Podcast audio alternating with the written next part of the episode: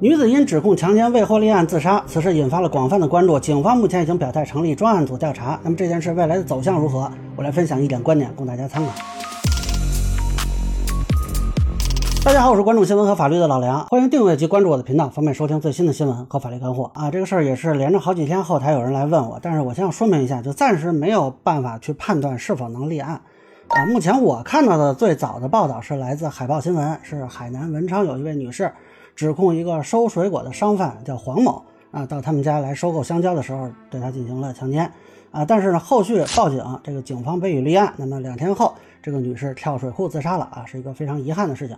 呃，现在经过媒体报道呢，警方是发了通报啊，已经受理了刑事复议申请，成立了专案组进行调查，暂时还没有具体的结果。那么这件事当然有很多人质疑警方是不是有问题啊，还有说是法院误判的啊，但实际上这个案子并没有走到法院啊。另外有人谣传说是警方不受理，这个说法是不对的，警方是受理之后认为证据不足未予立案啊，还是不太一样。那么这个事儿呢，我想大家都会觉得啊，强奸案是确实发生的啊，不过。如果光从已经有的证据看，暂时是立不了案的啊。咱们以前讲过，强奸案首先得论证发生过性关系，但是这个案子案发应该在七月十五日，而实际上家里人知道当事人被侵犯是在十六日的晚上，呃，这中间这个被害人因为不了解法律还洗了澡，等于相应的一些生物检材就都灭失了。而实际上呢，报警是在七月十七日，这中间被害人的家属啊，出于收集证据的角度跟。嫌疑人还打过电话，那么后来嫌疑人到他们家带了一万块钱，啊，大风新闻的报道说呢，这个嫌疑人的理由是来看望这个被害人的丈夫，而她丈夫呢拿着刀让对方承认强奸，并且写了一个字据。那目前看呢，这个字据是没有法律意义的啊。首先你拿刀胁迫对方承认，这个就导致证据无效，而且根据海报新闻报道，这个嫌疑人自称不识字啊，你光让他签个名，等于是说不能确认这个是他的真实意思表示。那么到此为止呢，其实就没有什么实际证据可以论证发生过性关系啊，所以就论证强奸呢也就困难。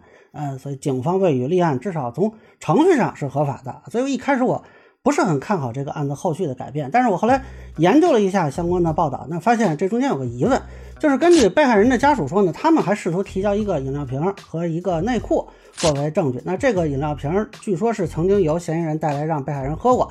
啊，这个家属认为这里边是不是有什么东西啊？那至于说内裤呢，家属认为有嫌疑人的体液啊。当然，报道没有说到底家属是什么时间提交的这两个证据，那是警方不予立案决定之前还是之后？呃，为什么警方一开始没有鉴定这两个证据，还是说警方鉴定过没有发现证据啊？暂时不太清楚。不过报道里家属的说法呢也不一样啊。海报新闻说呢，警方一开始是拒收，那么。大风新闻说呢，警方是没做司法鉴定啊，这个两个表述具体是不是一回事，现在还不太清楚。我认为呢，这可能会有一个比较大的变数，就是如果后续调查这两个证据鉴定没有发现有用的信息，那这个案子改变的可能性非常小，因为确实证据不足。但是如果这两个证据能够鉴定出一些东西，尤其是内裤上如果能够检出嫌疑人的生物检材，也就是说有新的证据出现了，那么这个案子就有机会进入到刑事追责部分了。嫌疑人可能会被判强奸罪啊，导致他人自杀属于严重后果，依法有可能判处十年以上有期徒刑，但是一般不会判到无期或者死刑，这个跟强奸直接致死还是有区别的。同时，办案人员也会有被追究玩忽职守罪的可能。那如果后续证明是家属早就提交了这个证据，但是被办案人员忽略。啊，那就有可能认定未能正确履行职责导致重大损失。但是如果家属是后来提交的，像咱们之前聊过的十八岁女生指控网约车司机强奸案一样，那这就不涉及这个问题。那当然，如果有像网友猜测那种情况啊，什么存在徇私舞弊啊、收受贿赂啊这问题。啊，说他们家亲戚是公安系统啊什么的，啊，肯定也是要追究刑事责任。但目前看没有这方面的证据信息啊，只是有这么一个说法。那么现在看呢，既然专案组在做这个调查，后续这两个证据可能就是一个关键。当然，如果这两个证据都没检出有用的东西啊，也存在刑事追责可能，就是经过调查组的调查发现其他的新的证据，又或者嫌疑人因为被害人自杀心灵受到触动。良心发现，或者怎么着的，甭管怎么样吧，反正他是不是有可能心理防线崩溃啊？承认罪行，那这个情况理论上是有可能啊。那如果是这样呢？嫌疑人被追究刑事责任还是情况一样啊？但是办人员就不太可能被追究责任了，或者说至少不太可能是刑事责任，因为有些案件并不是能一下子就调查出证据的啊。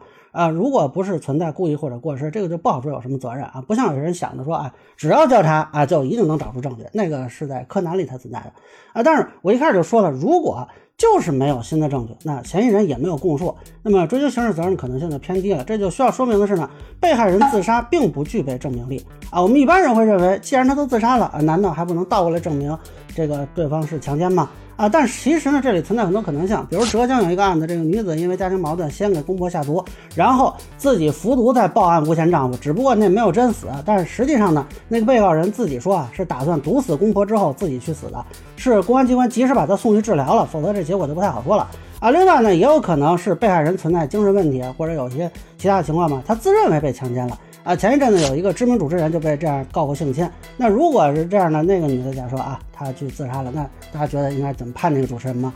那当然了，这个案子呢，我个人不太相信是这种情况。我个人比较倾向于认为，确实发生了强奸案。但法律角度，自杀并不能够起到排除合理怀疑的作用。那就跟公安机关一开始的判断是一样的，需要遵循一罪从无原则了。否则，这次公安机关成立调查组，就不是说受理复议的问题，那就应该直接抓人立案。那么现在看。既然没有直接立案，也是考虑到了这一点，就还是证据上需要一个收集啊，去完善的过程啊。另外，如果到最后就还是没有找到证据，那在刑事追责之外，其实家属也可以考虑民事诉讼，起诉黄某及其亲属，他侵犯人身权。那么至少从遗书看，这个论证自杀结果和黄某的因果关系还是有可能的。但是这就只能要求赔偿损失、赔礼道歉等等。那么最后会怎样啊？就看公安机关的调查结果了。嗯，其实我觉得是非常可惜啊。就说这个人最后啊，甭管什么样情况，他被判刑了，值得用一条命去换吗？拿人命换狗命还换不来整条的，因为这个自杀也不可能导致对方被判死刑啊。所以这就说到一个问题啊，虽然很同情，我也理解这个被害人的痛苦，但是我必须得强调这一点，就是自杀通常并不具备。改变案件定性的作用。实际上，如果他和他的家人一开始能够及时报警，或者在遇到问题的时候不是采用自己搜集证据做法，而是求助专业律师，完全可以通过常规的法律手段推动案件侦办。比如说，可以让律师跟公安机关沟通物证鉴定的问题。如果沟通不下来，可以考虑向督察投诉，或者直接求助检察机关啊，由检察机关监督公安机关办案。那假如确定有证据，那这个手段完全是可行的。那么现在被害人自杀啊，导致舆论关注，呃，可能有些人还有很期待，但你会发现他还是回到搜集证据的道路上，是没有办法跳过这一关的。你就是中央派人来办这个案子调查，也得是事实为依据，法律为准绳。那证据就是判断事实的依据。如果真的就是搜集不到新的证据啊，也不会因为自杀就判处对方有罪的啊。如果真的就没有新的证据，还是立不了案。说句不好听的，可能这个。就白死了，那最多呢，也就是让对方道德上被谴责。所以这里是提醒，如果遇到什么问题，千万不要靠自杀去解决问题这种想法。那另外，我以前也多次提醒过，很多性侵案的受害人是有自杀倾向，所以家里人要多关注他们的精神状态，必要的时候求助专业的心理疏导啊，这个还是很重要的。哎，希望这种事情不要再发生吧。以上呢就是我对女子指控强奸未获立案后自杀事件的一个分享。更请简单说了，也欢迎不同意见小伙伴在评论区上面给我留言，如果觉得说的还有点价值，您可以收藏播客老梁不郁闷，方便收听最新的节目。谢谢大家。